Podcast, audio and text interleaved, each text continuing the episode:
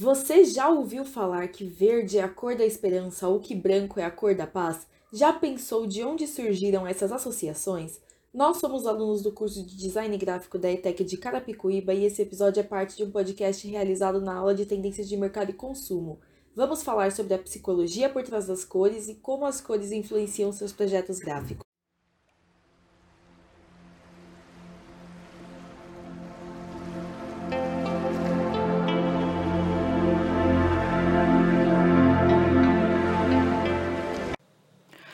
Começo de conversa, você sabe o que são as cores? São as percepções visuais transmitidas pelas células cones dos olhos para nosso nervo óptico.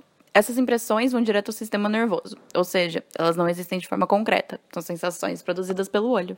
Mas como a gente pode escolher a melhor cor para nossos projetos de design gráfico? Daí tá um ponto importante. Para escolher a melhor cor para nossos projetos de design gráfico, primeiro é preciso definir qual é o objetivo do projeto e quais sensações ele busca gerar no público-alvo. Para auxiliar nisso, podemos usar a teoria das cores, que estuda as sensações mais comuns geradas por algumas cores e tons. E quais são elas? As cores quentes, por exemplo, estão associadas ao sol e ao fogo e criam uma sensação de calor e proximidade. Desse grupo de cores, o vermelho vibrante costuma ser utilizado para representar raiva, força ou paixão, e é uma cor muito comum em promoções, porque induz a ação. Já em projetos de design gráfico em que você precisa chamar atenção, é bom usar uma cor energética, vibrante e que inspira criatividade nos seus projetos. Uma boa solução pode ser o laranja, que é uma cor associada ao público jovem de acordo com a teoria das cores. Outra opção interessante para quem busca chamar a atenção do público para seus projetos gráficos é o amarelo, que é uma cor que transmite otimismo, alegria e que, justamente por chamar a atenção, costuma ser utilizada em placas de trânsito.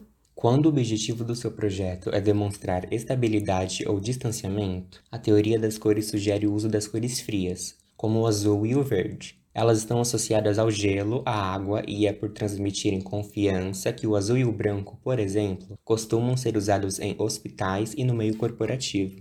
Já o verde, também uma cor fria, segundo a teoria das cores, está relacionada à natureza e ao meio ambiente, mas também tem a capacidade de promover sensações de equilíbrio, harmonia e frescor em seus projetos de design gráfico. Já entendemos que, segundo a teoria das cores, cada cor gera uma sensação diferente em seu público-alvo. Agora, é importante sabermos que quando combinamos diferentes cores, podemos mudar as sensações que um projeto gráfico gera em seu público.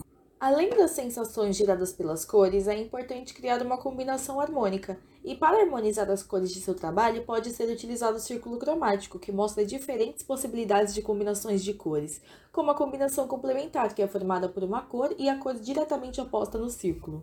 Podemos utilizar também a harmonia análoga, que é a combinação de três cores vizinhas no círculo de cores, geralmente uma cor primária e as que delas surgem.